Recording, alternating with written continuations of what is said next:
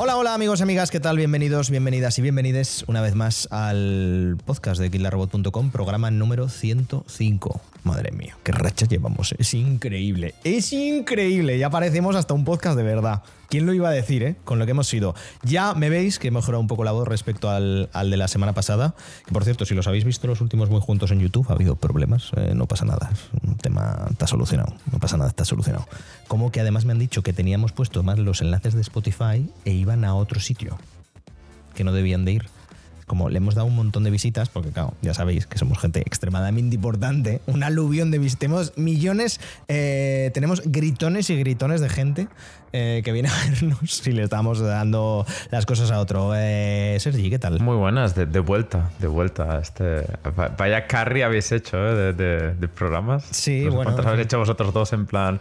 Bueno, me monto el podcast a mi manera, nosotros dos y, para adelante. bueno, es que estáis, es que hay una, hay una sorprendente mayoría de gente de, de KTR haciendo el adulting y gestionando mudanzas. Y en realidad no es demasiado buena época ahora en, en- en inicio de año, pero mira, eh, ha pasado, ha pasado. Buscas piso, de repente te sale algo y, para adelante. Ya sé que, que, bueno, a lo mejor hoy se oye distinto, más eco, menos eco. No lo sé, no creo, pero bueno, en cualquier caso estoy en un nuevo piso y por eso mi desaparición las últimas semanas. Pero bueno, tampoco se ha notado mucho, la verdad. No, no- Hombre, estaba ahí no- escuchando y, y se ha estado correcto ¿eh? el podcast. A mí, a mí me ha gustado. No digas eso, a ti te ha gustado. Mis me ha gustado, impresiones, o sea, que- a mí me ha gustado. A mí me ha gustado. Bene Seal of Quality. Exacto, exacto. Y realmente no te hace falta mucho más, ¿no? No, la verdad es que no. Si, a- si Bene, un tío que lo llevo escuchando más de 10 años, antes de conocerlo ya lo escuchaba. eh, Imagina. A mí, si me dice Bene Imagina lo pesado que soy. que la gente me escucha de conocerme. En plan, Que- tío, que haya. Eh, no, hombre, no, no digas eso, No, por no, Dios. hombre, no, por Eh, favor, por favor, por favor. Claudia, ¿qué tal? Buenas noches, madrugadas o, o tardes, no sé qué es. ¿Tardes? Para mí es muy noche, la verdad. En lo que a mí respecta, podría ser cualquiera de esas horas, porque La hemos pillado recién levantada de. Le- que hay que decir que yo no soy una persona de siestas. No me he hecho siestas nunca. Yo aguanto como una jabata. Si me tengo que ir a dormir temprano, me voy a dormir temprano. Pero yo aguanto todo el día despierta. Y no sé qué me ha pasado hoy. Que he pillado cama un microsegundo y he desaparecido. o sea, que hace, hace 10 minutos que mi cerebro está funcionando. Desde ya lo siento. Por si veis a Claudia errática, pues que sepáis que es, que es, que es por la siesta. Eh, bueno, gente, eh, ya sabéis que nos podéis compartir por todos los lados, podéis escuchar los programas anteriores en, también en- en muchísimos lados. Y, y redes sociales y tal, y seguirnos y esas cosas, y prácticamente todos los días a partir de las 7 en Twitch y, y- y ya está, y esas cosas de bien. Eh, subimos música y vamos con el noticiario. El noticiario. otra semana más, no sé si tercera o cuarta semana consecutiva, en el que el noticiario es, estamos como los salmones subiendo el río. Porque no hay nada. Es, es, esto es, parecemos negros, esto es el desierto. Y es curioso, siendo febrero, o sea, a estas alturas ya tendríamos que tener alguna que otra noticia, porque antes sabíamos que los meses de sequía era justo el previo a la, al E3. El previo al E3 no se, no se hablaba de absolutamente nada. Esas pero tres ahora- semanas y las tres de agosto. Claro, pero ahora que no, no es el caso que el E3 no es lo que era, que de eso ya comentaremos también después, ¿qué ha pasado? Pues, pues poca cosa, poca cosa. Nuestra vida consiste ahora mismo en meternos con Netflix. 哈哈哈哈哈！No, desde, de hecho es eso, ¿no? Desde que veo el Nintendo Direct, poco más ha pasado. O sea, estamos un poco a la resaca ¿no? del Direct, de, de los juegos que salieron, ¿no? El Metroid y todo eso. Y, y no sé, han, han- darás un poco de la sensación de que las noticias han parado un poco. Que a lo mejor mañana no, que es lo típico que mañana aparecen tres noticias súper fuertes, ¿no? O a lo mejor esta madrugada, ¿no? Pero bueno, en general. Mañana Sony compra Microsoft, como ¿qué? ¿Cómo? ¿Cómo? ¿Qué? ¿Pero qué? ¿Cómo? ¿Qué? Bueno, en realidad es el recurso, ¿no? De todos los podcasts, hablar del Activision, Blizzard, eh, Blizzard, a ver, Microsoft. Pero literal, siempre alguien tiene que decir algo sobre eso y se habla sobre el tema. Que, que, que en, una en un país en plan, en, en Kuala, Kuala Lumpur lo han aceptado. Vale, vale. Muy bien, muy bien. eh, Muy, muy, muy interesante. Esta típica que te sale, adivina la bandera de ese país y dices, ¿este país existe? Sí, sí. Eh, bueno, pues hablando un poco con lo del E3 que decías, Claudia, primera noticia de, de esta remada hacia arriba del río, Ubisoft ha dicho, gente, que nosotros sí que vamos al E3. Y, y nos hemos quedado todos, bueno, pues, pues bien, supongo. Bien por ti. Pues bien, Sí, por- bien por ti, ¿no? Porque eh, el estado de Ubisoft, lo comentamos hace un par de podcasts, está Eh, Bene, tú, no, tú que no pudiste estar, está complicado. No, bueno, de hecho es lo que dijiste, es un poco que es como que, que llevan una racha de... Parece nosotros intentando sacar este podcast adelante, o sea, plan, agarrándose, agarrándose a lo que se puede, en plan, ahora hablando de... Tenemos que hablar de Ubisoft, donde nos hemos metido, ¿sabes? A- a Tengo una pequeña teoría y es que Ubisoft sigue retrasando Skull and Bones porque dicen, joder, es que podemos rellenar 10 minutos ad infinitum. Cada vez que hagamos un vídeo de estos de L3, 10 minutos de Skull and Bones y a funcionar. Técnicamente Skull and Bones no existe, solo se dedican a hacer vídeos sobre un juego ficticio de piratas. A mí me sorprende que ese proyecto siga vivo. Me sorprende muchísimo que no haya pasado ya por el hacha, sinceramente. Además han debido de pasar por el hacha, bueno, ya lo contamos, como muchas cosas. No sabemos nada de un supuesto Splinter Cell, no sabemos nada de un, yo que sé, un nuevo juego de Rabbit, no sabe- pero ahí sigue el Skull and Bones, ¿eh? es increíble. Y seguimos sin saber fecha, que recordemos que era para el primer trimestre o cuatrimestre del año del Assassin's Creed Mirage. Que esto también me parece bastante fuerte, que es como la gran apuesta, entiendo, que de esta primera mitad del año de, de Ubisoft, y nadie sabe nada. Probablemente sea lo que enseñen en el E3.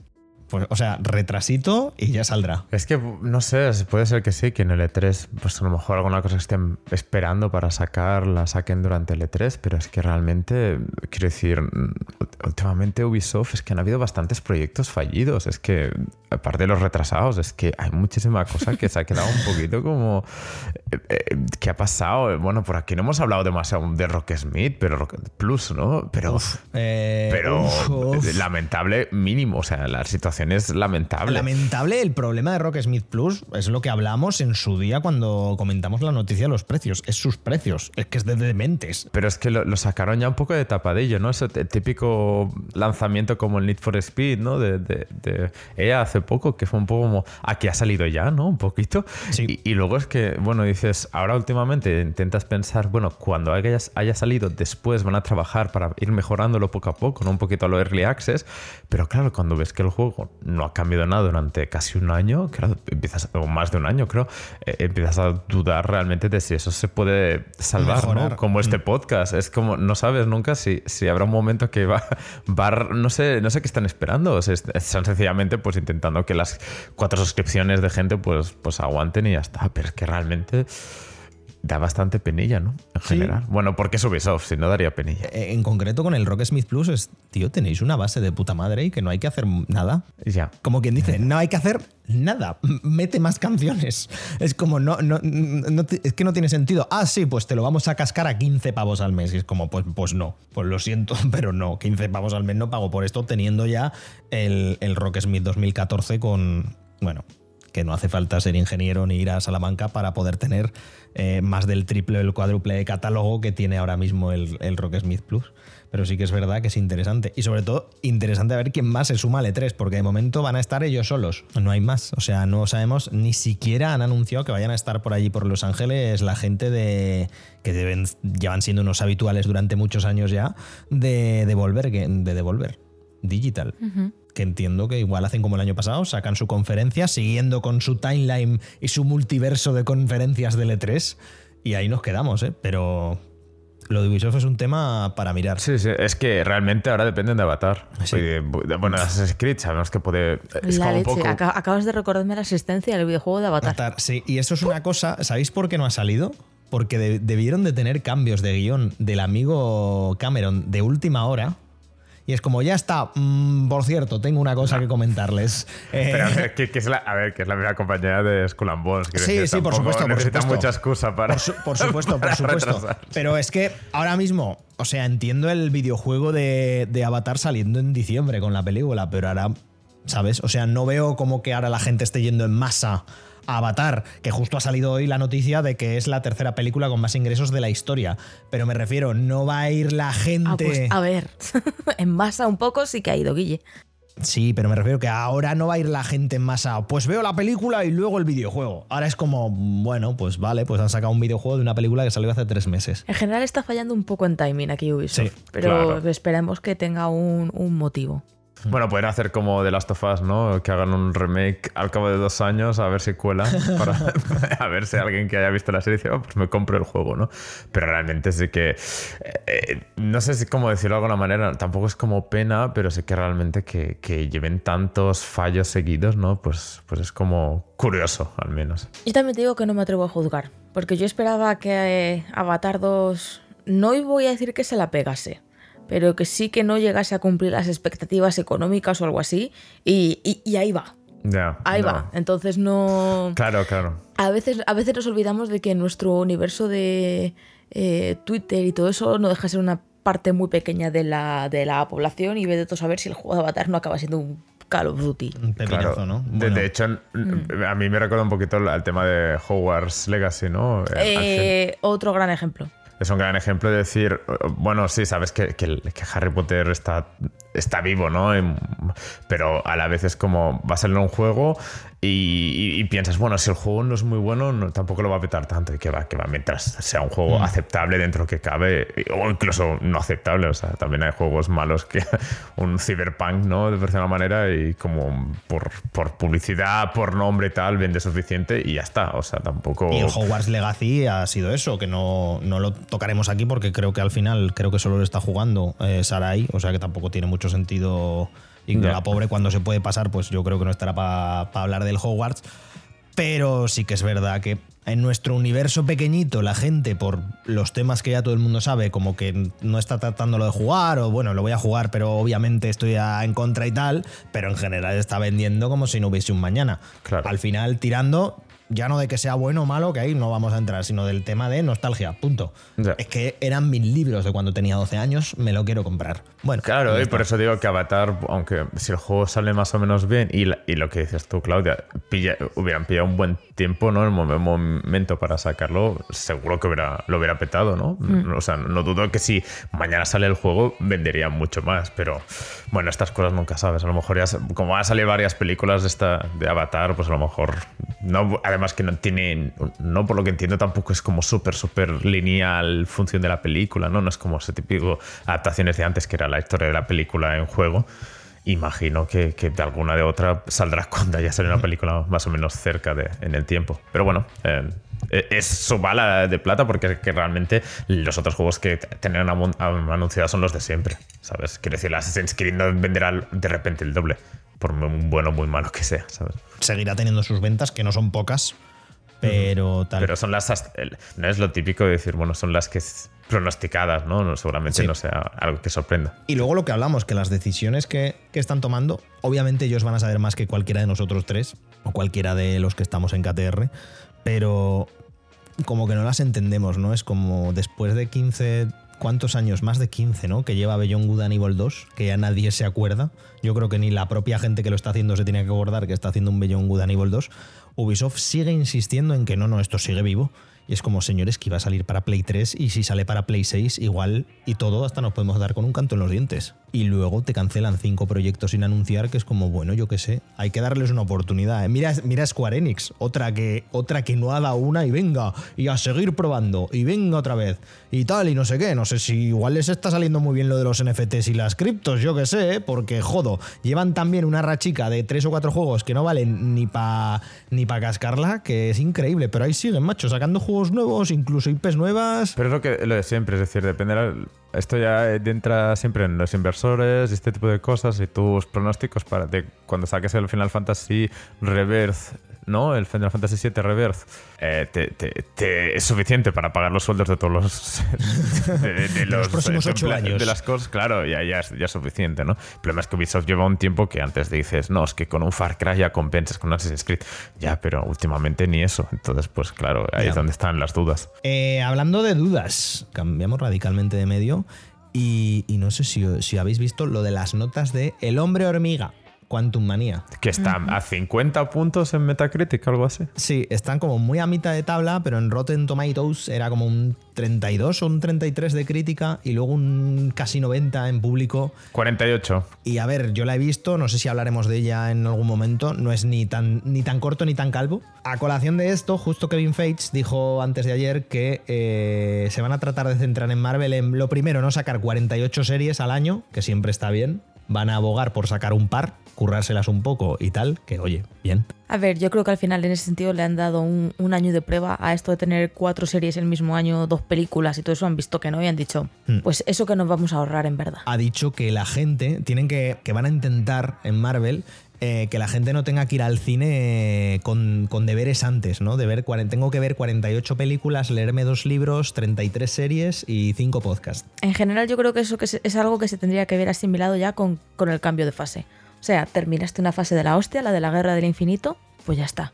¿Sabes? Está bien que sigas historias de algunos personajes, está bien que tal, pero una vez entras en una fase nueva, eh, no puedes eh, presumir que la gente va a tener que verse otra fase entera de películas para poder entender la segunda. Mm, Que yo creo que es una cosa de la que viene el agotamiento mm, general que hay ahora mismo con el cine de. te Iba a decir de superhéroes, pero no de Marvel, porque de superhéroes tampoco hay más. Y por eso que gente como Ben está hastiada ya de ver tanta capa y tanta historia y tanta gente que se hace grande y pegan puñetazos en el cine por eso mismo, porque es como, joder, es que si para enterarme tengo que ver 25 películas, de las cuales buenas van a ser 3.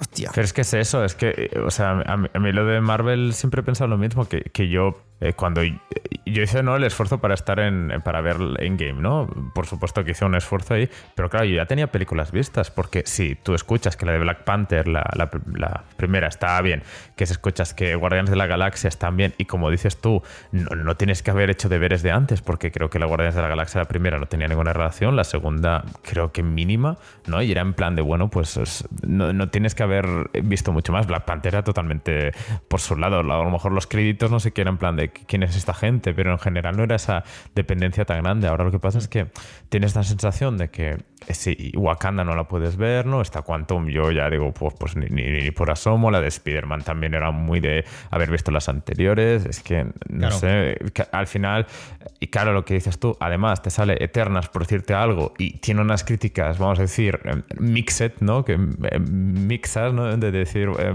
alguna gente sí le ha gustado y otra no. Entonces es un poquito de decir, pues no sé si, si al menos me dices que de, estas, de esta fase la mitad son buenas, pues a lo mejor me hago el esfuerzo y me veo las malas, me veo Thor 2 de, la Thor 2 de, este, de esta fase.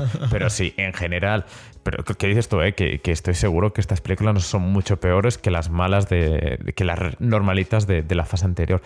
Pero está claro que para una persona externa que no está tan metida, ver estas notas y encima tiene que ver todas, pues lógicamente se juntan dos cosas y es, es, es mucho. Y lo que dices tú, que al final no solo las pelis, claro. eh, ahora se mezcla todo y entonces acaba siendo series, películas y, y bueno, a no ser que tengas Disney Plus, pues, pues claro, Sí. vas, vas cojo. Y, yo creo que, perdona, eh, Bene, con lo bien o lo mal que lo hagan en DC, ahora que James Gunn ya ha dicho que se quiere plantear el hecho de que todo va a estar conectado, películas, series, juegos, libros, cómics que saquen de ese universo y tal, es como, hostias, que igual las sacas cuatro pelis buenas y luego nos hartamos a la quinta porque necesitamos ver 83.000 cosas antes o jugar mm, cuatro juegos o tal. Yo creo que, que, a ver, entiendo por ejemplo que para ver que en Spider-Man 2 hagan referencia a Spider-Man 1. Pero sí, Sí, que sí, es verdad que si me hacen referencia a Spider-Man 1, a Superman 4, a no sé cuántas 3, a las 2 de no sé, yo qué sé, ¿sabes? Aquí, por ejemplo, en Quantum Manía es una cosa que, que si, insisto, que si lo vamos a esto, nombra en un momento lo del lapso y ya está. Y ya no necesitas saber nada, pero incluso no necesitas saber ni de, ni de Ant-Man 2, ¿sabes? Y es como, joder, por fin. Bueno, pero eso es así, en plan de... mm, Yo creo que eso habría que probar llevarse una persona que verdaderamente no haya visto nada y que nos lo diga, porque es que Ant-Man Quantumania no solo tiene de la- encima suya eh, dos películas de Ant-Man, sino que tiene también, como menciona el lapso, tiene la saga del infinito, aparece Kang, que tienes que haberte visto la serie de Loki. Claro. Son muchas cosas. Igual te parece que no hace referencias en plan de, de que si no has visto esto no vas a entender el conflicto. El conflicto es el que es, son los buenos contra los malos. Pero sí que es cierto que tú, tú partes con un contexto que aunque no te acuerdes de lo que pasó en Ant-Man 1, ¿vale? Sí que es cierto que cuentas con un contexto general de haberlas visto. Yo, yo sinceramente, pero al final para mí el problema principal es que hay mucho. Es decir, a, mí no me. Realmente es una cosa de las que me gustaban, ¿no? Al final, yo creo que es una recompensa para el que se ha visto todo, que tenga sus detalles y que aparezca, aunque el personaje no tenga una implicación de argumento, ¿no? Como, como dices, que se mencione el lapso, pues, pues bueno, pues como mínimo una recompensa de haber visto las otras cosas. A lo mejor, eh, como presentas a Khan, si has visto, si no has visto Loki, entiendes cómo funciona el personaje. No lo sé porque no, no he visto tanto, pero a la vez es un poquito como. eh, Tienes, tienes un punto de que necesitas que esa gente que es fan eh, tenga un motivo, no, por no perder esa gente, que siga yendo porque lo que ha hecho especial a Marvel, ¿no? De, de tener esa parte de serialización, ¿no?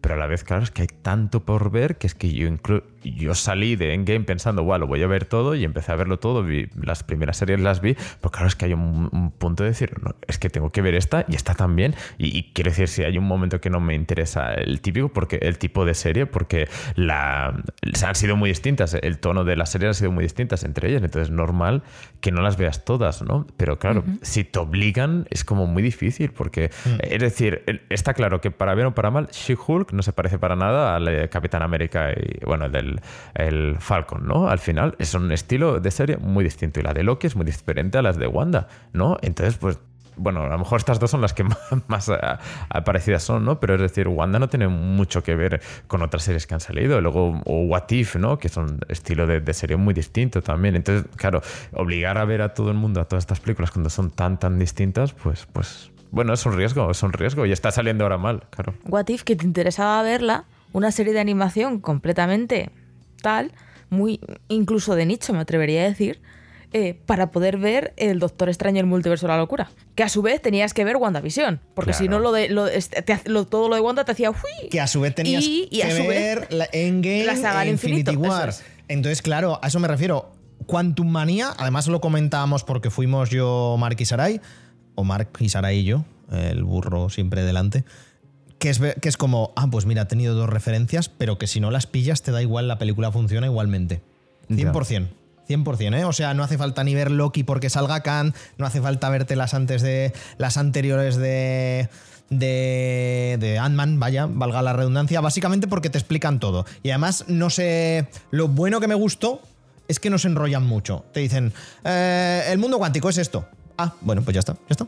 Tampoco... Ya, ya, ya. Yo aquí estoy de acuerdo sobre todo con lo que ha comentado antes Sergi em, y un poco a raíz de lo que he dicho antes, que yo creo que las fases tendría que haber una división clara entre ellas que, que no la ha habido. Y por un lado entiendo que, eh, claro, tú quieres mantener elementos de esa serialización, ¿vale? Para eh, a, em, apelar a tu público de siempre y al público que ha estado ahí y tal. Pero lo más sensible de cara precisamente a esto sería que la fase hubiese empezado pues con héroes nuevos. ¿Sabes? O con héroes que hubieran tenido poco, eh, poco eso, pues como empezó con Loki, como empezó con eh, el nuevo Capitán América, como empezó con Miss Marvel, ¿sabes? Lo que han hecho series, ¿sabes? Realmente es lo que tendrían que haber apostado, en mi opinión, por hacer películas para presentarte a los que van a ser los nuevos Vengadores, los que van a ser tal. Pero, pero claro, tienes el factor ese de joder y toda esta gente que lleva aquí años que mm, se muere por volver a ver tal. Ya. Y, ¿Qué a pasa? ver, al, al final, si las pelis fueran muy buenas, no estaríamos hablando de esto. ¿Sabes? Al final, si todas las pelis y series hubieran sido muy buenas, porque al final a mí, eh, quieras que no, la de Wanda y lo que están a otro nivel para mí, de los que ha Sí, sido sí, el, sí. el- el Es que no sé cómo se llama el título real, pero la de Falcon o la de. cosas- eh, ¿Cómo se dice? La Soldado Invi- Falcon y Soldado de Invierno, algo así. Exacto. Claro, esa serie A está a, otro nivel. A otro ni- pero es que esa serie, quiero decir, no era mala en ese sentido mal. Es sencillamente, pues, pues como, que no hace falta verla. Es que ya está. Y entonces, pues pierde, pierde la gracia de, de todo el Es que todo el además no le, punto. no le veo ninguna necesidad, porque es que ya sabíamos cuando acabó Endgame quién iba a ser el nuevo Capitán América. Claro, O sea, claro. ¿qué necesidad? O sea, el, el momento simbólico de Chris Evans, o sea, del lo que es el Capitán América original pasándole el escudo a tal, ¿qué necesidad tenías de hacer una serie excesivamente dramática para meternos un contexto familiar que absolutamente nadie le importa? Para, Claro, literal, de- para literal presentarte. Ah, mira, que aparte del escudo tiene un traje nuevo. Y encima es feo de cojones el puto traje. Encima. Pero porque yo creo que es ese punto de que, es decir, no creo que sea casual que la serie más mala es la que fallan más cosas, ¿no? A la vez es como, eh, es decir, para mí la calidad de Loki no es de argumento, es de en general, de cómo está pensada, del, del trabajo que hay detrás, de montaje, de, de- visualmente es mucho más interesante, ¿no? Claro. Eh, de- Igual que Wanda, eh, igual que eh, Wanda. Es decir, tú puedes hacer muchas camisetas de Loki, por una manera, ¿no? Puedes hacer muchos emblemas, hay logos del- de la empresa esta donde trabaja, bueno, donde la impresionan y todo eso. De, de, de- esta- es que no me saldrá el el- el- la serie está mala. De Falcon, la, de la serie de Falcon. Eh, ahí es que no me acuerdo, o sea, es que realmente solo se, solo se salvó un meme, es que es brutal, o sea, yo me acuerdo de que la mala era la de Willow. Y de que Ah. la acción, las cuatro escenas de acción que tiene la, la serie. Es que me hace mucha gracia que para decir que la mala es la de Willow, o sea, coja su proyecto más reciente. La mala de- del Falcon era la misma mala de Han Solo, otra película que Han también Solo, tuvo es verdad, es verdad. delito. La mala que al final no era la mala. Era la cosa, era la, era las escenas la de acción, que están muy bien las escenas de acción, pero se pierden en seis horas de, de morralla que me la sacas en una película de hora y media y oye, finito, perfecto, no necesitamos más. Eh, y al final, eh, también te digo una cosa, eh, aunque DC pueda ir de mejor a peor, sí que es cierto que lo que apetece de DC también es un poco es que empiecen de nuevo, ¿no? Al final, que, que lo que estamos diciendo de que, pues, una nueva fase, ¿no? Al final de DC y decir, bueno, Sí. pues, eh, tengo ganas de, de empezar algo nuevo y a lo mejor también es un poquito de Marvel, que es como los personajes que ya sabemos todos ya están como un poco quemados y los nuevos, pues, tampoco han funcionado demasiado bien para ver por, por una cosa o la otra y ya está. Sí, por eso yo creo que James Gunn va a tirar. Obviamente no puedes ignorar a Batman y Superman, porque no puedes. Bueno, claro, la mitad de historias de DC van sobre ellos, claro. Es, claro. es más, ¿sabéis que ahora más del 80% de cómics que saca DC en Estados Unidos, nuevos, eh, me refiero, grapas nuevas, solo son puto Batman? Me imagino. Que no tiene ni linterna verde, ni Wonder Woman, ni Flash, creo que sería regular ahora mismo. Si la tiene, está como súper perdida. y Me parece demencial. Ya. Igual que de demencial me parece, y lo mal que me siento que me guste el tráiler de The Flash. Es que es como, por favor, que sea muy mala porque el tráiler es muy bueno y no quiero irla a ver. No quiero ver a este señor, por favor. Ahora con más delincuencia, claro que sí. Yo creo que ahí, ahí has hecho un punto interesante porque al final nosotros estamos hablando de lo que nos parece lo suyo, que es que para una fase completamente nueva, si vas a meter otras 15 películas, ¿sabes? Para llegar al final de un arco argumental, pues eh, eh, eh, tienes que pasar sí o sí por nuevas películas de origen. Sí. ¿Sabes? Apostaron por mm, los Eternos, ¿vale? Cuando yo creo que, por ejemplo, Miss Marvel podría haber, haber dado. O sea, Miss Marvel podría haber sido. Si le hubiesen puesto cariño. O sea, a mí Miss Marvel la serie me gustó, ¿eh? Ojo, me gustó mucho. Hmm. Pero creo que podría- si le hubiesen puesto el mismo cariño, porque todos los temas que tiene, de cómo va la cómic con de los superhéroes, de la relación que tiene con su amigo, que es el que lo hace los trajes, podría haber sido perfectamente una Spider-Man. ¿Sabes? Sí. Eh, Si hubiesen hecho, conseguido empatizar con una película en una plataforma tan grande como puede ser una película que vas al cine a verla. Hmm. Sí, ¿Sabes? sí. Tienen, tienen material ahí, pero claro, se han querido saltar toda esa parte de te vamos a presentar a una serie de héroes nuevos que van a acabar otra vez. ¿Sabes? Podrían haber repetido la fórmula, pero por, la, eh, por el ese de no arriesgarse a una fatiga como la de DC, de, ¿sabes? Tener que volver a representar otra vez a todo el mundo, pues se han cogido a hacer continuas referencias tal. Y al final les está saliendo el tiro por la culata. Porque es lo que decimos, o sea, eh, necesitan renovarse, porque ya se está viendo rumores de que en la fase 5 y 6 va a volver eh, Iron Man. Es como, por favor, ya está. En los cómics, pero obviamente. va a volver, pero va a volver Iron Man o va a aparecer Riri Williams. No, no. Riri Williams va a estar y van a traer a otro Iron Man de otro. de otro.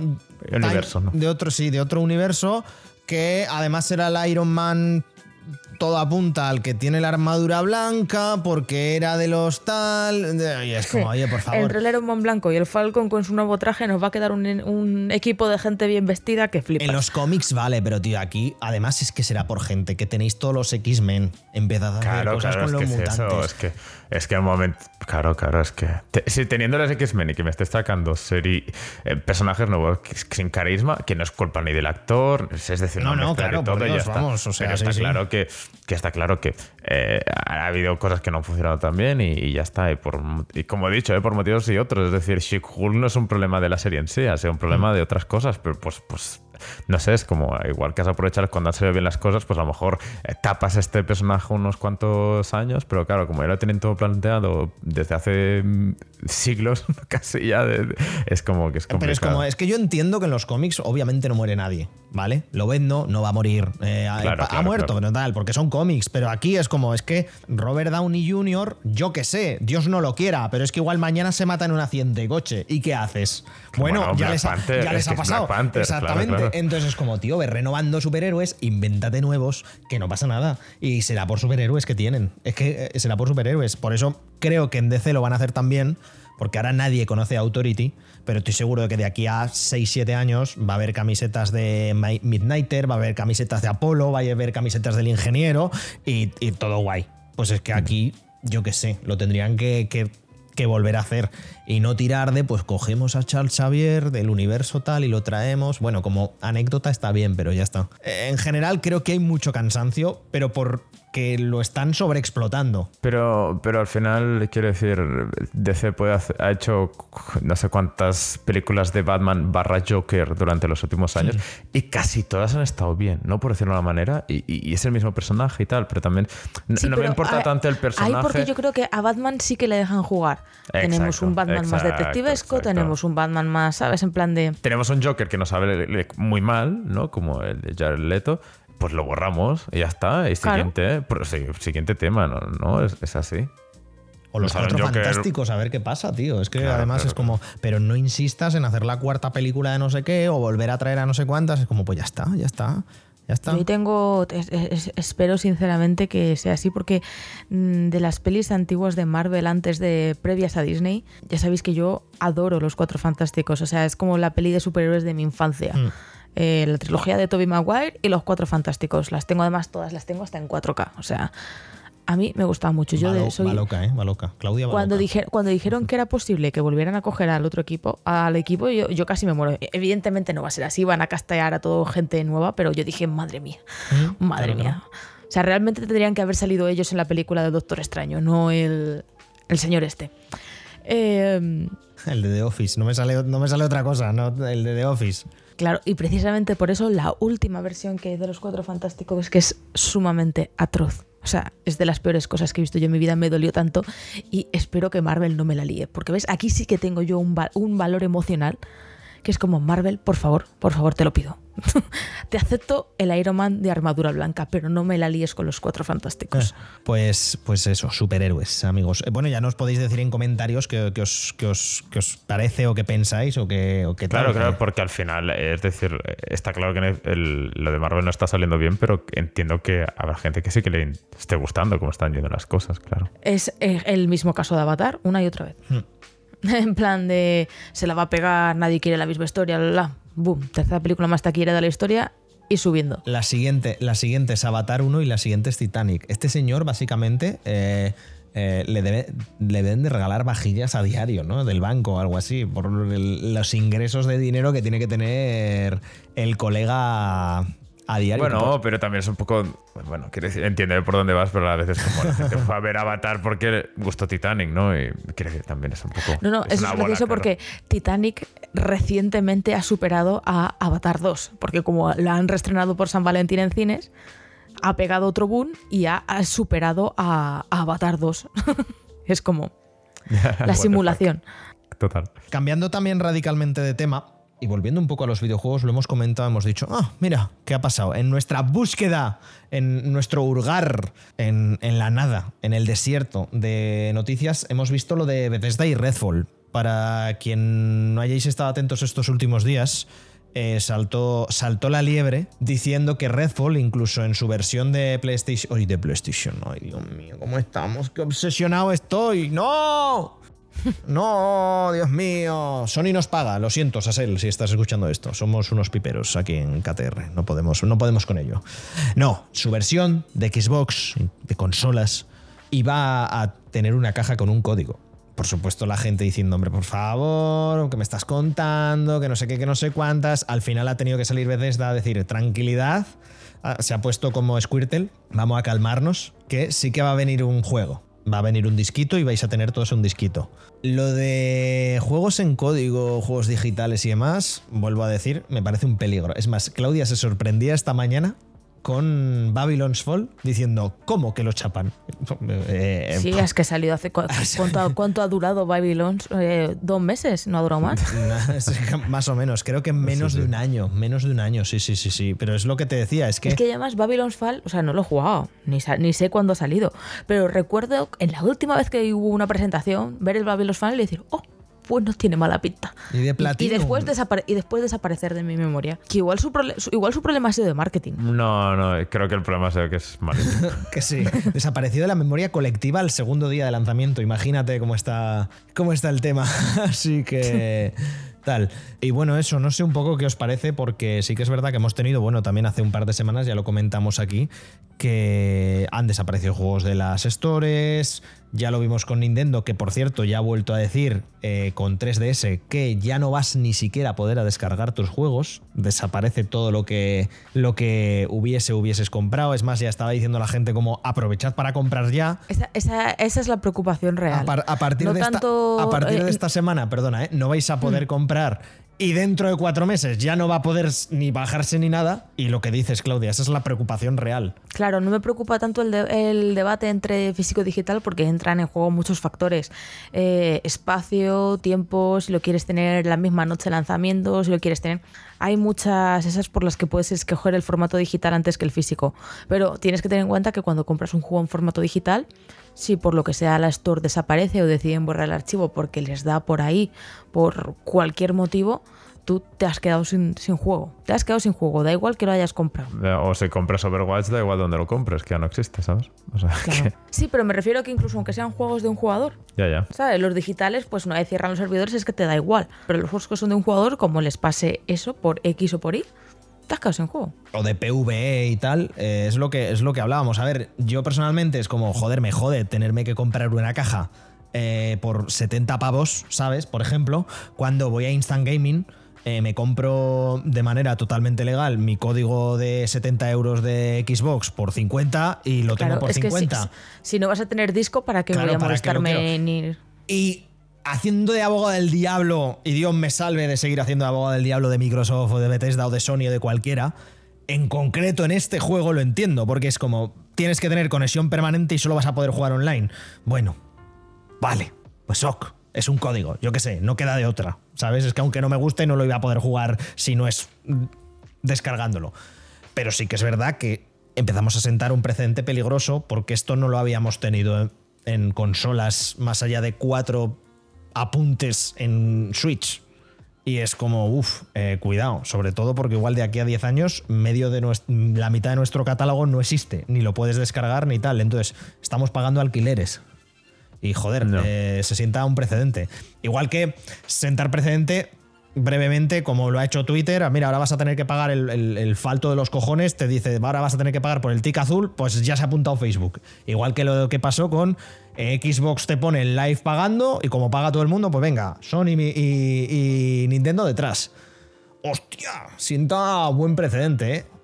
Buen precedente, porque el alquiler de 80 euros, pues me toca un poco lo que viene siendo los colganderos. Es que tampoco hay mucho que comentar porque es que realmente es, es tristísimo que, que llegamos a este punto donde eh, quiere decir las redes sociales que no es lo de siempre, es que las redes sociales claro que es un, un hobby, ¿no? De decir la manera estar pendiente y tal, pues que a la vez es como no es un hobby para mucha gente, para mucha gente es información útil, para mucha gente es su trabajo y al final es como, por favor, dejad de, de poner más problemas, pero bueno, es que es lo que dices tú, teniendo detrás quienes tienen, es que casi que, que sorprende que no esté aún peor, ¿no? Es que al final... Por eso muchas veces os insistimos en si os gusta compartirlo tal o no sé qué, porque es que si no, mira, en un, en un tuit tuvimos 400 y pico visualizaciones y ya está.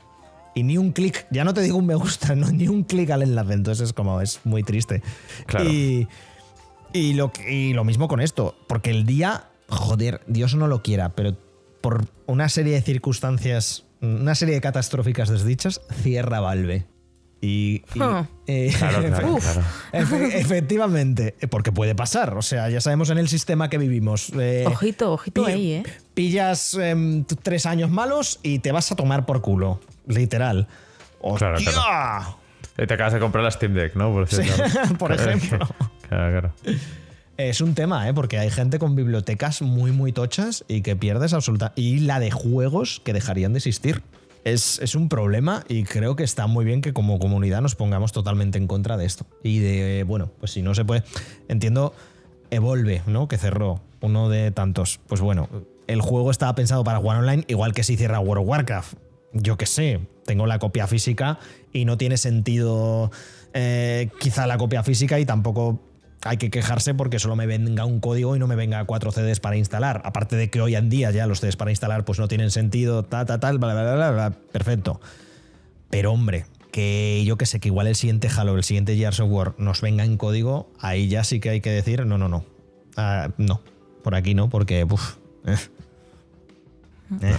Igualmente que como al final la idea de jugar, cosas antiguas ya no se lleva mucho y, tal, eh, quiero decir, es como que no, no destaca tanto todo este tipo de noticias, pero al final es una tristeza porque el día que tú quieras hacer un, no sé, una mirada atrás de qué juegos empezaron a usar Em, no sé, por ejemplo, protagonistas femeninas, por, decirte algo, y que a partir del 2010 hacia atrás la mitad de juegos los puedes jugar porque no eran tan conocidos, porque no, no fueron tan famosos, porque no fueron de culto, ¿no? Eh, fue como, vale, pues no, los puedes ver, ¿no? Está perdido ese juego, no, puedes jugarlo, ¿no? Pues lógicamente eh, para la mayoría de gente que está comprando el juego que va a salir y solo juega eso, pues no es un gran qué, pero eh, hay un punto de, para mismos desarrolladores cuando la mitad no tengas un, no puedes hacer un estudio de, no sé, o sacas un género bastante minoritario que lleva años en que se saque mucho y no puedes jugar a ninguno de los juegos antiguos, pues tienes que empezar de cero. Y todo ese mm. desarrollo se ha perdido, ¿no? Por decir ejemplos un poco extremos, de decir, bueno, pues lógicamente no nos afecta directamente, pero a lo mejor sí, ¿no? De alguna manera, no sé. Sí, porque realmente mm, podemos hablar de... Es, es, extremo, sí, pero eso no significa que no estemos viendo casos a menor escala que, claro, te hacen preguntarte este tipo de, de cuestiones. Y, eso realmente yo ahora no, o sea, de lo que son para consola, no concibo comprarme juegos digitales, salvo que solo salgan en digital o cosas así. Hmm. En ordenador no me queda de otra, pero porque los ordenadores ya no traen disquetera, ¿sabes? Entonces... Claro, claro. Eh, y eso que muchos juegos, a pesar de salir en... A pesar de salir en físico, no sirven para cascarla. Porque anda que no tenemos juegos que salen en físico y luego te bajan 40 gigas de, de parche de día 1. Eh, de hecho, me pasó el otro día porque con la mudanza no tenía internet en el nuevo piso durante dos semanas y pensé, bueno, voy a pillar un juego en la biblioteca por, por, por tener algo, ¿no? Así y tal. Y pensé, es que seguramente cualquier juego que juegue estará con el parche 1.0 no, no tendrá parche, estará como de base. Seguro que hay un millón de bugs. claro, claro, claro. Claro, o a lo mejor no puedo ni jugarlo, depende de qué juego, me necesita que lo active o alguna cosa así. Es que, claro, sin internet es que la mitad de juegos no hmm. puedes ni, iniciarlos.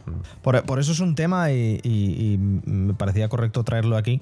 Eh, ya no solo por, por el relleno, ¿no? Sino porque, porque sí que es verdad que es que es tristísimo que sigamos sigamos así y, nos la traten de colar.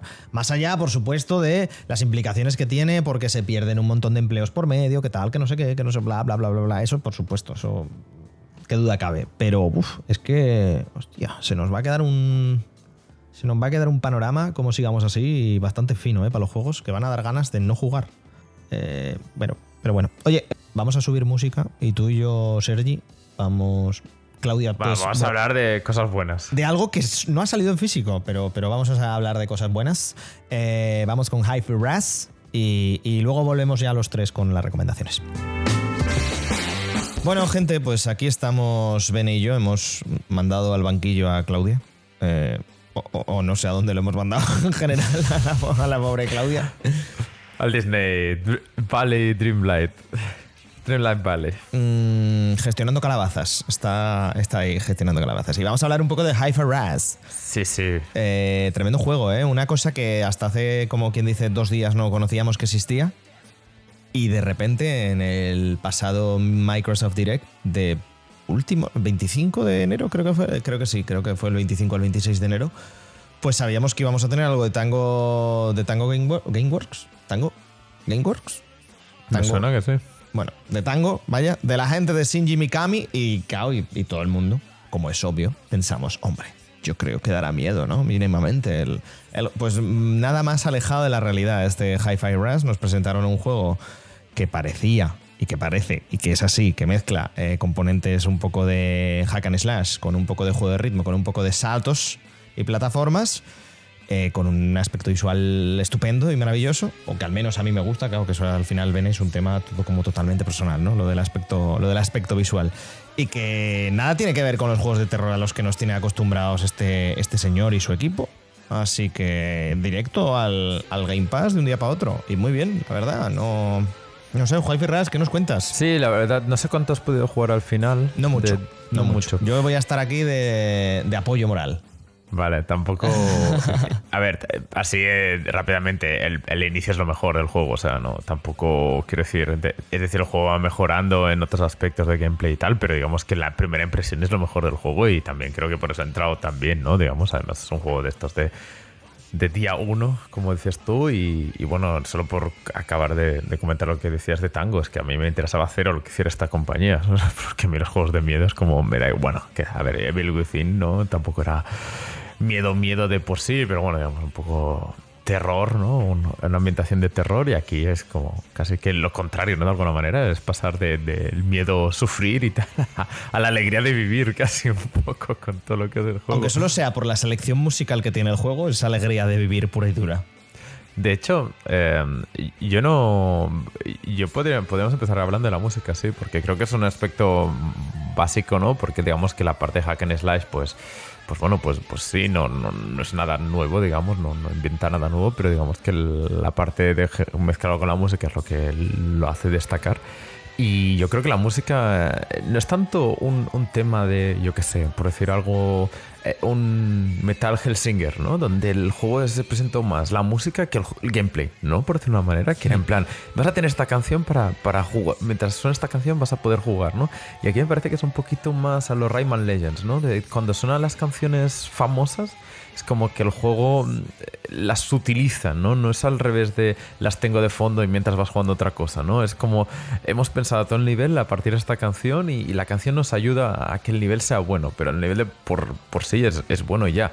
Eh, de hecho, muchas canciones son suyas, ¿no? Las que utilizan durante el juego, pero es como, bueno, cuando tenemos estas seis canciones nuestras que hemos pagado así los derechos de autor y tal, es, funciona muy bien porque las utilizan cuando deben y cuando quieren, ¿no? De alguna manera. Eh, Está estupendo, o sea, que de repente empieza a sonar Nine Inch Nails, es como, mira qué bien. Oye, claro que sí.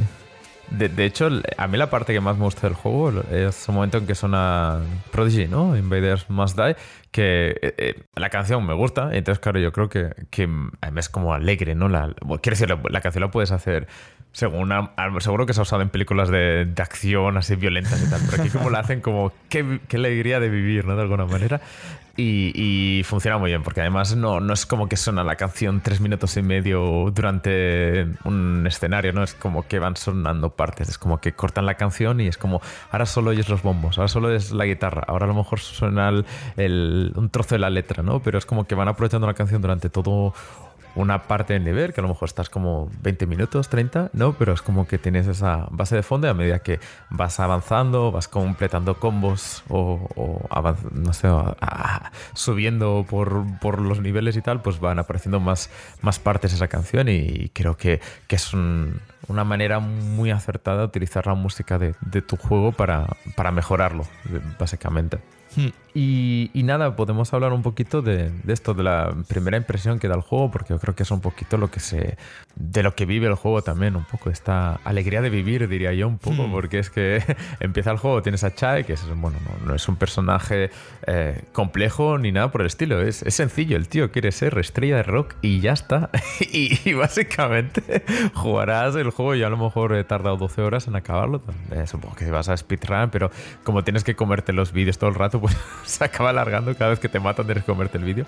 Pero digamos que son 12 horas y el chaval no cambia. Él es así. Él es así de alegre, de inocente, de tonto, como lo quieras llamar. Pero él es así. Y, yo creo que, que esta alegría de vivir, de, inocencia, de tal, se junta muy bien con la música, con los escenarios coloridos a más no poder. Eso Eh, te iba a sobre todo da alegría de vivir la, la estética del, del juego, es que es eh, a puro color. A puro color, eh, como dibujado todo, ¿no? Eh, digamos que son 3D, incluso hay momentos 2D, pero todo así como dibujado, da, da gusto verlo, además que son de estos... Está saturado todo, de color y de contenido, porque cada vez que entras en un nuevo nivel es como ves por ahí que pasan, yo qué sé, tranvías, pasan eh, aviones, eh, gente, la- las cosas se mueven al ritmo de, de la música de fondo. Es como, eh, bueno, quiero decir, funciona muy bien, ¿no? Pero que entiendo que hay un momento de decir, cuánta cosa, no, basta. y, Y de hecho, bueno, de, eso vive también un poco el juego, ¿no? Que hay partes donde quiere ser alegre y hay un montón de cosas y hay momentos donde estás en una cueva y se lo mueve solo un poquito la, luz y, ya está, ¿no? Quiero decir, también juega un poquito con que hay distintos escenarios y, de hecho es lo típico, ¿no? Que cuando tienes las partes que el juego quiere que estés alegre se nota y las partes que son un poco más tristón, cuevas, cosas así, es como, bueno, pues te da un poquito más el bajón, a lo mejor las partes que quieres que, que pasen más rápido, pero bueno, creo que, que es un poquito el típico viaje del héroe, ¿no? La parte más que cuestan más las cosas, luego ya al final o al principio cuando salen más bien las cosas, pues es como la alegría de vivir, como digo. Y yo diría que, que muchas veces hablamos de la ambientación como algo en plan que te atrapa, ¿no? Que, te, que se te transmite para mal, ¿no? En plan de mm, juegos de terror con buena ambientación y tal, y aquí es al revés, como ambientación en el sentido de que, que todo está muy bonito, que la vida es genial, que no hay pandemias ni nada por el estilo, y todo muy bien. Y, y nada, esencialmente es eso, que, que, bueno, hay malos, pero los malos tampoco son, quiero decir, tampoco es eso que, que rabia de malos, como, bueno, pues, pues está ahí, lo, acabas con eso y tal, pero creo que lo que está muy bien del juego es que los compañeros compensan muy bien esta eh, inocencia, no tontería de Chai, el protagonista, porque sobre todo Peppermint, que sería la, la, chica que te acompaña todo el rato, que es como la chica responsable y que intenta que los planes salgan bien y todo y tal. Y creo que es uno de esos juegos de teniendo amigos lo puedes conseguir todo, ¿no? Un poquito. Y, bueno, pues, pues, está bien, un juego así un poquito más como la, la, vida en los 80, ¿no? Que todas las películas eran de este estilo, de que si tenías amigos, daba igual que te enfrentases a la super compañía más importante o más eh, mala y más fuerte y con más dinero del mundo, porque si tenías tres amigos que tuvieran los atributos que te faltaban a ti, ya había suficiente para conseguirlo todo. Estás triste, no estés triste y consigue amigos, no te preocupes. No te, exacto, no te preocupes. Exacto. Sal a la calle, eh, hazte amigos y, y, ya está, todos los problemas van a desaparecer.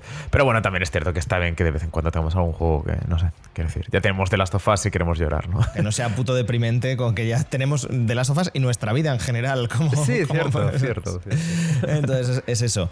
Eh, la combinación, hablando de al final lo que interesa, eh, de gameplay de sí. hack and slash con, con juego de ritmo. Yo creo que lo que hace muy bien Claro, como no has jugado mucho, pero lo que hace bien el juego es que cada horita te presenta algo nuevo, ¿no? Es decir, eh, no sé si...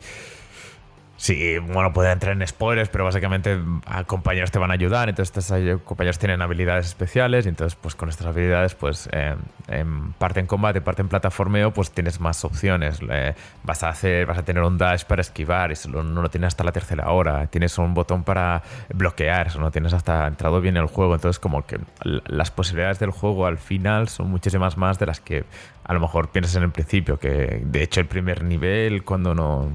La primera vez que juegas, a lo mejor solo puedes dar golpes eh, débiles y golpes fuertes, que sería como un golpe de, de, negras, ¿no? Y un golpe de blancas. Entonces, pues digamos que con estos dos te pasa el primer nivel y dices, bueno, pues, pues eso, ¿no? Y al siguiente te presentan eh, pues la combinación con, con, el dash, ¿no? Y digamos que vas aprendiendo habilidades y yo creo que, que, funciona en el sentido de que ya estás en la parte final, en el último nivel y de repente te presentan algo nuevo y bueno, pues, pues sorprende, desde luego, no, no. En eso no se puede, no se puede decir nada. De hecho, hay una parte, digamos, un estilo Guitar Hero, ¿no? Que sale como una, un pentagrama y aparecen las, los botones y tienes que pulsar, pulsarlos cuando salen y eso, bueno, digamos que lo ves poco durante el juego y hay algunas cosas mecánicas que, que bueno, sí, puedes, dependiendo supongo que cuando lo rejuegues y ese combo te funcione mejor, pues usarás más, pero así como de primeras puede haber alguna cosa que incluso no, no necesites si lo juegas a, un, una dificultad más o menos aceptable. Y eso las batallas, que yo aquí no soy muy de bayonetas yo, que aunque los haya jugado no soy como un experto, pero creo que funcionan bastante bien. Creo que hay alguna parte que a lo mejor se hace un poco pesada porque tienes que eh, pulsar los botones cuando ellos quieren. Y ya sabemos que estos estilo Quick Time Events a veces funcionan mejor que otras veces, ¿no? Hay momentos que son un Correcto, poquito... que, que, pega mucho y hay otras que... Eh, eh. cuando te sale, funciona muy bien. Cuando no te sale, dices, hostia, de verdad, voy a. Porque el juego es muy lineal, ¿no? Y es como tienes que pasarte este enemigo sí o sí. Hay momentos que es como. Ay, bueno, ¿sabes? En plan de, ahora tengo que hacer esta combinación, no me sale y venga, otra vez, y otra vez, y otra vez. Y como digo, casi que, recomendaría que lo jueguen difícil, que es la, la, dificultad del medio, digamos. Pues es que casi que si tenéis pensado jugarlo varias veces, disfrutad del juego normal y luego ya os pones las lo difícil, porque la verdad es que depende cómo he muerto a lo mejor 5 o 6 veces seguidas en un enemigo por, por eso, ¿eh? por más las combinaciones de botones que no porque el juego se haga muy difícil. De hecho, he pasado en enemigos sí que eran combinaciones de B, dash, eh, o sea, el B es el de bloquear, ¿no? digamos, bloquear, dash, bloquear, bloquear o algo así, eh, que es como te obliga a hacer esa combinación para acabar con un jefe. Pasarte eso en las tres siguientes peleas, tres siguientes peleas, pues como sin, sin importar mucho. Es que de hecho las peleas en sí, la dificultad no es tanto que no te maten, sino más bien los combos, ¿no? Porque desde primeras el juego quiere que hagas combos al ritmo de la música, que todo el rato estés, vamos, dando con el, golpes con el pie al, ritmo que vas pulsando los botones. y no sé, yo no sé si a ti te ha funcionado siempre, ¿no? Porque hay una parte que, que es seguir el ritmo. Y aunque digamos que eh, como persona que, que muy interesa, interesada en la música, Guille, como eres tú, alguna vez se te va, ¿no? no sí, sí, sí, Alguna, alguna, vez se me va, pero ya no sé si es por un tema de latencias o un tema de que soy muy malo jugando en general o, qué, o qué pasa, o que soy bastante arrítmico, pero a pesar de que, de que no lo parezca. Pero, pero sí que es verdad que a veces es, es como, ay, leches, se me ha ido. No, bueno, no pasa nada. A, mí me sorprende mucho, ¿eh? porque hay momentos que dices, ostras, al principio haces un 90% de combos, ¿no? De, ritmo y en la siguiente haces un 60% y dices, ¿qué ha pasado? ¿Qué, ha pasado con mi ritmo, no? Correcto, es como, vaya, cómo eh, eh, Sí, es como, pero si hace dos minutos lo he hecho bien, no puede, no puede ser esto. Pero bueno, entiendo al final que también es una de, es una de las cosas que pasa cuando no estamos el 100% del tiempo haciendo cosas rítmicas, sino que vamos dando saltos, ¿no? Entre los diferentes tipos de, gameplay o diferentes tipos de juego que tiene. Sí, porque hay otra parte bastante importante que es el plataformeo, digamos. Que tú vas. de hecho, las peleas es un poco como vas avanzando un por un nivel y hay un punto que encuentras un, escenario. Vale, aquí viene una pelea y ya paras el plataformeo y hay una pelea. Y hasta que no te la pasas no puedes seguir, ¿no? Es como que hay una pared ahí que tienes que atravesar y es de una pelea. Y bueno, no sé, el plataforma a mí tampoco me ha apasionado. Creo que funciona bien cuando no te obliga a hacer muchas cosas así como compleja. Digamos que creo que funciona muy bien como enlace entre las batallas. Cuando estás aquí como haciendo tirolina por un sitio por el otro, cuando disparas por aquí, cuando es más en plan, va pasando cosas, ¿no? Más juego de acción de alguna manera. Y luego cuando es un poco texto de exploración, muchas cosas no puedes hacer hasta el segundo, la segunda vez que juegues el juego y hay momentos que es un poco como, bueno, sí, eh, está bien, pero tampoco mata, ¿no? No, no, es, un, juego donde el plataforma sea importante, pero lo que pasa es que hay mucho, entonces pues lo comento, porque hay, hay ciertos niveles donde da gusto dar saltos por, por ahí, ¿no?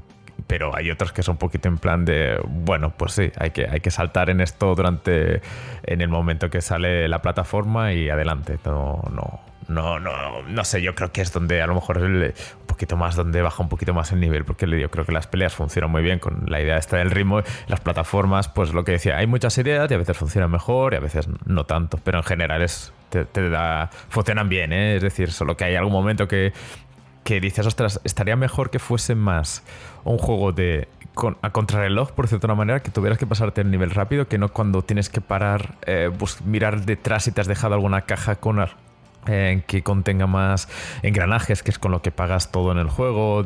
No, es como un poquito en plan de, bueno, como exploración creo que no acaba de funcionar muy bien por eso, porque tampoco es un poco Metroidvania, pero hasta que no acabes el juego no puedes volver a los niveles del inicio, entonces pues, tampoco de, de, palo. Claro. Pero bueno. Que eh, te, quejabas también, perdona, de la rejugabilidad, ¿no? Como que te daba pereza por el hecho de que, que eso pasa mucho y es como, no lo entiendo, ¿por qué no aprenden ya? Por no poder pasar las cinemáticas, que debería ser criminal en 2023. Y, yo creo que las cinemáticas, de hecho, o sea, las largas, largas, que son como vídeos realmente, que parece que estés viendo una película buena de, animación, eh, esas sí que puedes pasarlas, pero cuando hay el típica entradilla del personaje que dura 15 segundos o 30 segundos, como en plan de la primera vez de puta madre, pero cuando la has visto cinco veces es como por favor, déjame salir, déjame adelantar esto.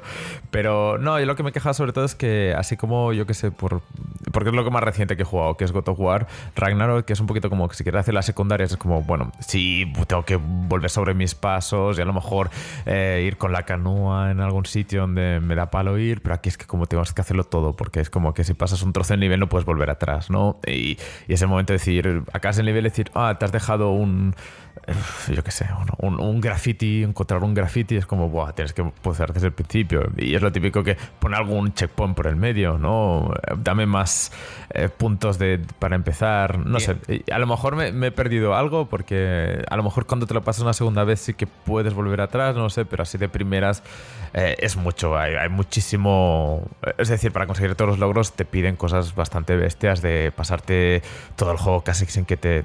No, no del tirón, pero sí que pásate todos los jefes sin que te toquen, cosas así, que es realizable, no, no es un, esto no es el, el, el Demon Souls, pero a la vez es como... Estamos en ello. Bueno, estamos en ello, eh, pero a la vez no es como... Eh, me apetece, no, es, no es son, son retos, bueno, digamos, complejos, complejos de, de esos, de... Que bueno, que si hubieran sido un poquito más se lo hubiera hecho un poquito más fácil, me hubiera gustado mucho ir encontrando todos los detalles del juego porque da ganas de volver. ¿eh? Yo creo que este juego de esos que da ganas de volver porque es que da tanta alegría, es que da tantas ganas de, escuchar otra vez la canción, el Invaders Must Die, ahora es como, de repente es mi canción favorita, ¿no? Es como te da ganas de, ir a hacer deporte con la música del juego de fondo, ¿no? Es como que... Eh, yo que digo es que si el gameplay no le pones la música, el juego sería bien, ¿no? Pero es que todo junto funciona muy, muy bien. Eh, los enemigos, la variedad de enemigos, los, ya te digo, los personajes todos tienen un carisma brutal. O sea, es como, esta panda tiene que volver, por favor. O sea, es en plan, por favor, que haya un Hi-Fi Rush 2 porque todos son tan simpáticos. Y, y, bueno, y es que incluso la, la traducción está muy bien hecha, hay doblaje de todo y es que encima hace gracia. O sea, es que, eh, no sé, me, me, ha parecido que, en todos los niveles está muy muy bien y yo creo que es lo que lo que siempre dicen, ¿no? Los de Santa Mónica dicen, nosotros no hacemos un juego donde un apartado sea un 10 y el otro sea un 5. No, no, es que todo funcione, ¿no? Que todo sea bueno, que es lo que hace que los juegos sean realmente recordadas. Y aquí yo creo que es por eso que se lleva tantas notas. que, es decir, aunque yo lo he criticado aquí, no puedo criticarlo más, o sea, no puedo buscar nada más. Es decir, el, resto de cosas funciona tan bien y, y, es eso de decir, todos los jefes es como, joder, cada pelea te da ganas de, en algún momento rejugarla algún nivel así como el cuarto o el quinto. Es que no quiero hacer spoilers, pero vas por escenarios, cosas así que molan mucho y nada, que, que hay partes que, que, de verdad que quiero volver a jugar. Como pasa un poquito como Rayman Legends, ¿no? Que esas partes que sí que podía rejugar mucho, que eran las partes con la música de fondo, eran como por, eh, otra vez y otra vez y otra vez. Así que eso, eh, bueno, y tú como aún no has acabado, ni mucho menos. Yo, yo creo que él empieza excelente, acaba excelente y la mitad es como un poquito, bueno, pues, pues hay que hacerlo porque vas aprendiendo cosas nuevas y tal. Pero bueno, tiene un poquito ahí de un poquito de bajoncito, pero en general la media es excelente de juego y ya te digo yo, esto, esto nominado algo de ya. O sea, no, sin duda, sin duda. Nos, nos quedamos con eso, pues. Eh, que yo sí, que yo que es, yo es verdad que lo, lo he empezado de, de, cara a hacer el análisis, al final, pues por, Cosas, la vida. Por hashtag cosas. vida. No he podido seguir más, pero a partir de. Bueno, esto sale hoy martes, que además lo estamos grabando prácticamente antes de cuatro horas antes de que salga el podcast. Eh, a partir de mañana, pues ya me pondré en el stream, que yo creo que será para dos, tres streams. Tampoco creo que, que el juego vaya a durar no mucho. Sé, eh, no sé, Es que depende cómo le quieras sacar provecho, eh, la verdad. Eh, Es decir- no lo sé. No, no, no, lo digo así como en general, es en plan de que es el típico juego que hay mucho datalog, ¿no? En plan de mucha, mucho lore, que puedes hablar con todos los personajes. Es decir, que si lo, te lo quieres hacer alargado, el juego dura bastante, pero si te vas a directo ya es otro tema. De hecho, si lo juegas en fácil, yo creo que, que es ese tweet, ¿no? Que dura 6 horas, pues, pues sí, puede ser que en 6 horas te lo hayas ya quemado. Es que es muy probable que vaya con eso y ya luego los, los, los achievements, los. Joder, los achievements. Logros, Los, logros, gracias. los achievements. El típico chico de Zaragoza que solo sabe hablar en inglés. Correcto. Eh, me lo saqué a posteriori, pero sí, sí que es verdad que la idea era jugarlo en, en directo y, y creo que es un juego que se presta mucho porque es que, que es, Sí, es, sí, que es sí, muy gracioso. Ah, ah, tienes que quitar el copyright, no lógicamente, pero bueno. Correcto, por si acaso, pero bueno. Aunque De igual- hecho, a mí me gustaría verte sacar los retos porque hay bastante cosa que, que debe molar, en plan de que no te toquen, ese tipo de cosas, debe estar guay de ver hacerlo. Hi-Fi Rush No Hit, ¿no? Sí, no, menos, no, yo he visto vídeos eh, de gente hacerlo y de verdad que mola Joder, mucho porque cuando vas al, al ritmo de la música y todo te sale bien, da gustico, la verdad, de ver. Pues con eso nos quedamos, con Hi-Fi Rush, ya sabéis, gente, por cierto, eh, por si lo estabais dudando, eh, PC, tanto en Steam como en Windows Store, eh, Xbox Series y en general en el Game Pass de Microsoft. Y de momento ya está. Porque Y a creo 30 que- euros, ¿no? y a Que 30, tampoco. a 30 pavetes, sí. Que me parece Incluso si lo compráis por Instant Gaming, a mí me salió de manera bien y legal por 22, creo que La fue, o sea, promoción. la promoción, efectivamente. Y nada, gente, que ya está, pues hasta aquí Hi-Fi Rush, subimos música y vamos con las recomendaciones. Volvemos a traer a Claudia, que no que no que la tenemos aquí abandonada con las calabazas y, y el Mickey y, y creo que está con Olaf ahora, no sé. En fin. Ahora volvemos.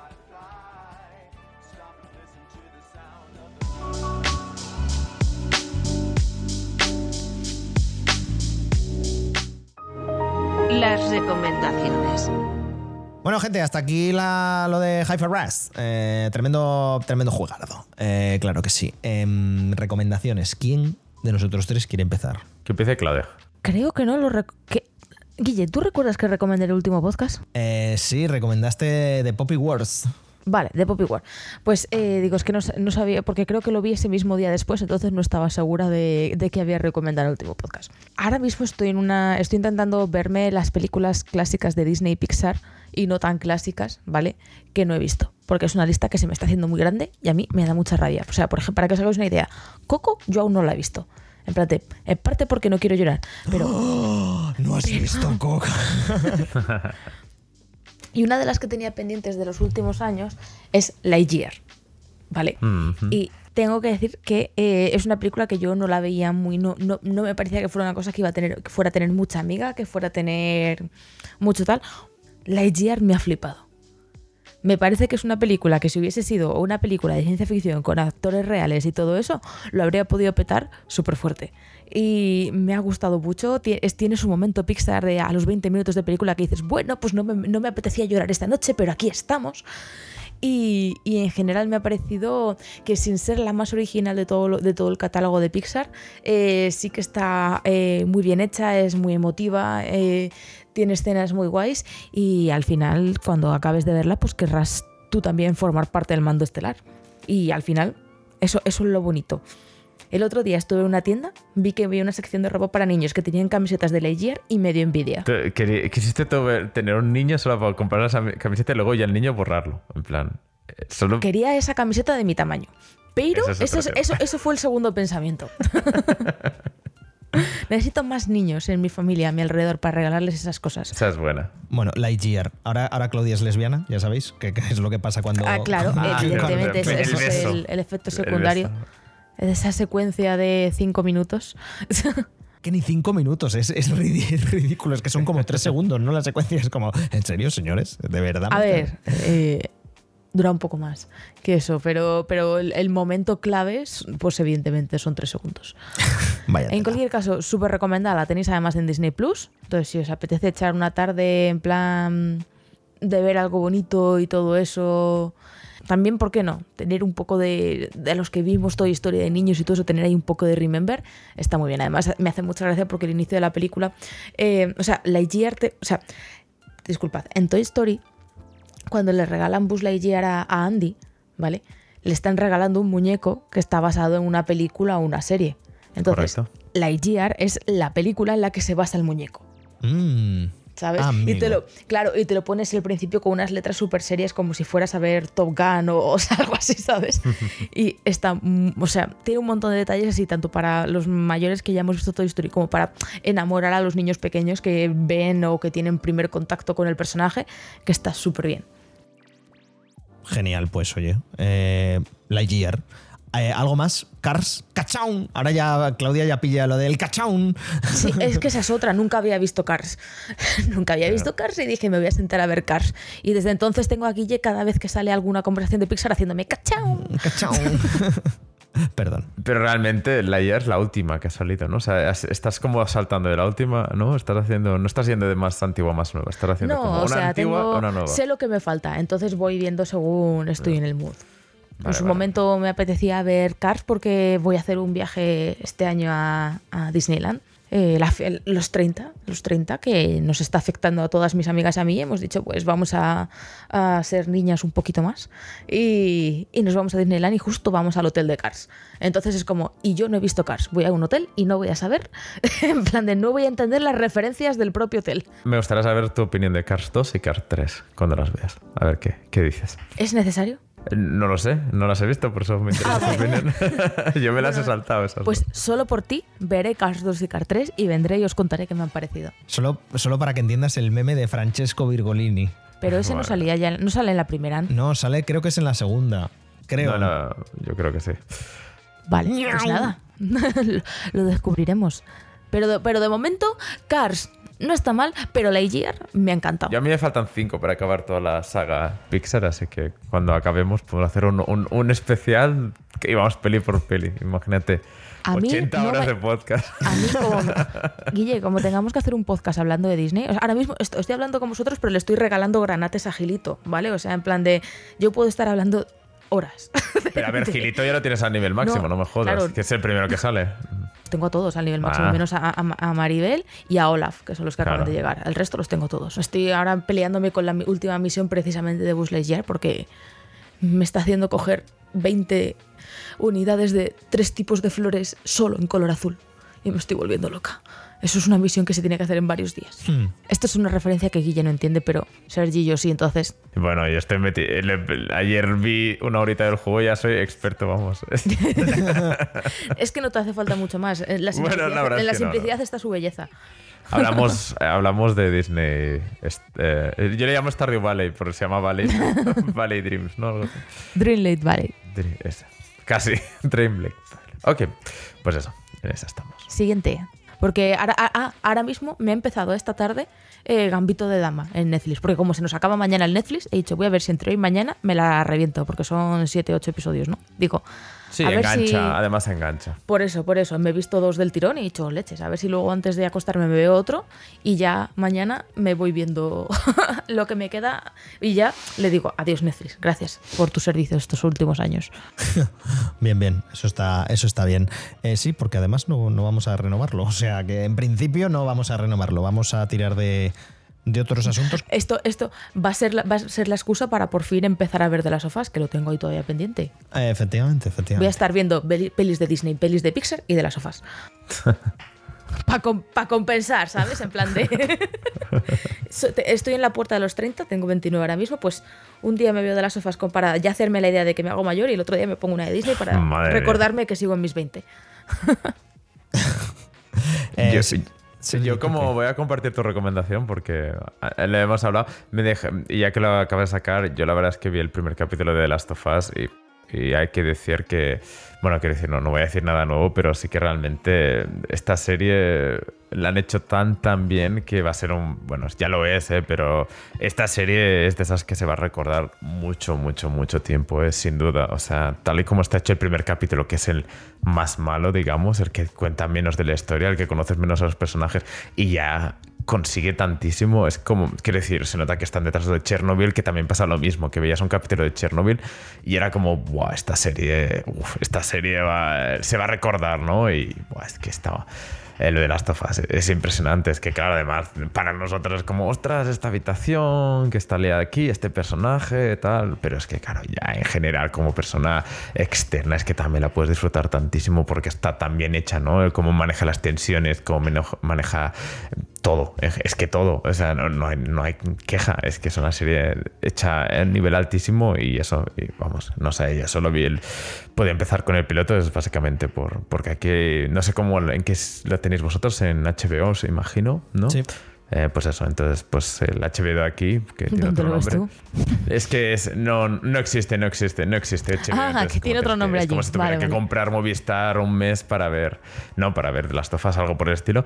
Y eso lo, lo, lo- lo compré este fin de semana. He podido ver el primer capítulo, que claro, lógicamente es hora y media y, y nada, o sea, es, es- es difícil no engancharte. Así que, bueno, una recomendación que todo el mundo habrá ya recibido por algún lado, pero como ha sacado el tema, aprovecho y, y nada, porque lo que va a comentar ahora Guille, pues también lo he ido viendo, así que también me interesa. Recomendación mía y de Bene es el documental. Bueno, ahora que se agota Netflix, haced el favor de, si me gustan los documentales y las cosas así bien contadas, pues bien, Double Fine, la gente detrás de los Psychonauts, la gente detrás de Brutal Legend, la gente detrás de Broken Age, ha sacado un documental de cómo hicieron el Psychonauts 2.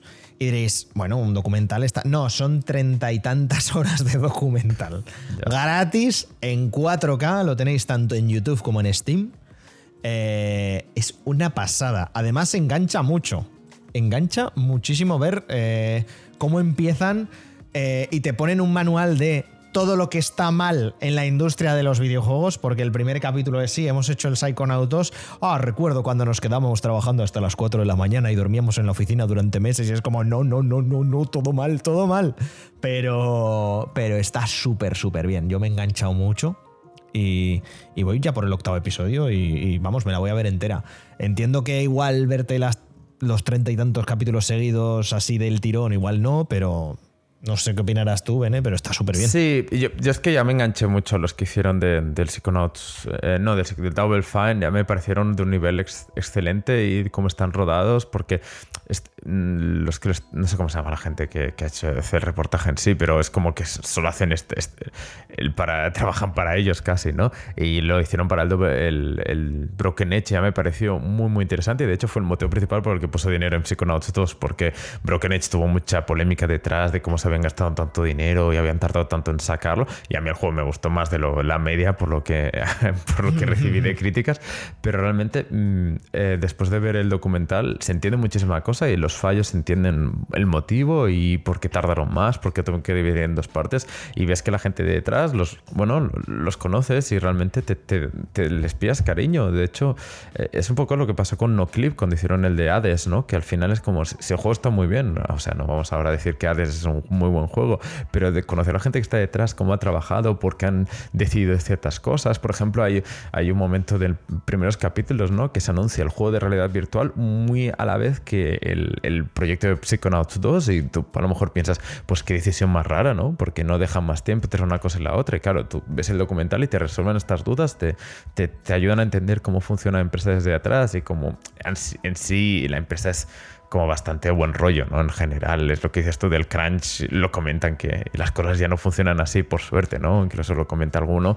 Es- o sea, que, que realmente es una gente bastante maja, bastante alegre y al final Tim Schafer es un tío bastante divertido, ¿no? Dentro de lo que cabe. Entonces, pues vas viendo la serie tiene sus momentos y lo que creo que hacen muy bien, que decías tú que son muchos capítulos, pero a la vez hay capítulos que son 5 minutos casi y otros que son 20 minutos, porque es un poco que te van sacando un tema y, y no es como... est- mm, lo van separando bastante por temas y por tiempo, ¿no? Pero la mayoría de...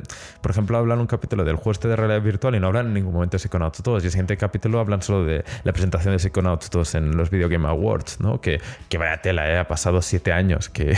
Sí, sí, sí. Es un, que, que no sí, sé sí. Qué, qué juego ganó en esa época, ¿eh? pero que cuando están... Ah, de hecho hay un capítulo, ¿no? Que empiezan que cuando están planeando el Psychonauts 2, eh, pasó lo del... de ese, ese ataque terrorista a los eh, Eagles of the Metal, ¿no? ¿Cómo se llama este grupo de música que... eh, Uf, ¿cómo se- no eh, me está saliendo ahora a mí tampoco. No. Eagles of the Metal, exacto. Exacto. Y, ah, lo de y la Bataclan, sí, vale, vale. sí, bien, claro, bien, claro. sí. Y pasó cuando empezaron a plantearse los Psychonauts 2 y dices, madre mía, aún tienen que pasar la pandemia, ¿no? Es como, guau, lo que les espera a esta gente, ¿sabes? Y claro, es que son siete años de un desarrollo de un juego que, además que a mí el juego me gustó muchísimo, entonces pues como más, motivación, ¿eh? Pero aunque el juego, Hmm. bueno, aunque no hayas jugado el juego, yo creo que, que vale mucho la pena, pero bueno, que, que Psychonauts 2 también vale mucho la pena, así que ya como pack está, está muy bien. Pero bueno, sobre todo eso, como eh, idea de cómo funciona un... eh, A mí me parece que el ritmo de lo- del documental está muy bien y como estás repartidas en YouTube siempre puedes ver tres capítulos, olvidarte del tema unos meses, volver y, y tal. Pero bueno, eh, nada, muy recomendado, muy recomendado, sin duda. Y hasta aquí las recomendaciones por, por- por nuestra parte, gente. Ya plegamos y vamos con. Y, y adiós. Plegamos y adiós. Subimos música.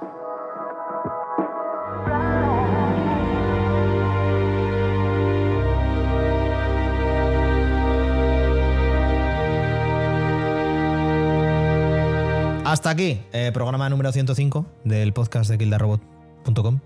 Ya está. poco más que comentar. Eh, hasta, el, hasta el próximo, Bene. Sí, hay que decir que lo siento porque, claro, vengo yo y de repente el podcast dura al doble sin noticias y entonces es como la gente que se ha acostumbrado al podcast de 45 minutos, hora y media y de repente es como, oye, ¿qué ha pasado aquí? Bueno, bueno, no pasa nada, no pasa nada, joder. No pasa nada que, por cierto, ya estaba escuchando tu análisis de signales que el pobrecito Guille que se me estaba muriendo ahí. Parecía más eh, que estuvieras haciendo un podcast de miedo que Sí, que no, no, ya, de bueno, miedo, pero- madre pero mía. ¿el análisis te ha gustado? Eh, sí, sí, pero yo estaba con miedo en el tren. Digo, me van a meter un. Un navajazo o algo. No, ahora en serio, eh, gente, por favor, eh, gestionense el análisis de Signalis que me costó mucho hacerlo y, y creo que queda, quedó guay, porfa. Me gustó mucho, a mí lo que me ha gustado mucho es cuando dices que si la gente se anima que lo jueguen en alemán. Y que digo, claro que sí, claro que Claro, sí. hombre, claro, Adelante, claro. gente, Oye, un juego en un idioma que no. Adelante. Hombre, no, hombre, digo, joder, si la gente sabe alemán, jugarlo en alemán, que la gente que lo ha hecho es alemana. los- Las 8.000 personas que nos siguen. Correcto. que básicamente eres tú y ya está, ¿no? Pero, pero yo qué, pero yo qué sé, Bueno. tío. Algún compañero de aquí que a lo mejor algún día nos escucha. Ah, Signalis, vale. Entonces, en alemán, perfecto, perfecto. alemán, ahora, claro voy, que sí. ahora salto. Así que eso. eh, hasta el siguiente, Bene. Hasta la semana que viene. Eh, Claudia, chau, chau. Nos vemos, chicos. Bueno, como siempre, he sido Guillermo durante todo el podcast. Eh, nos vemos en el 106, gente. Abrazo enorme.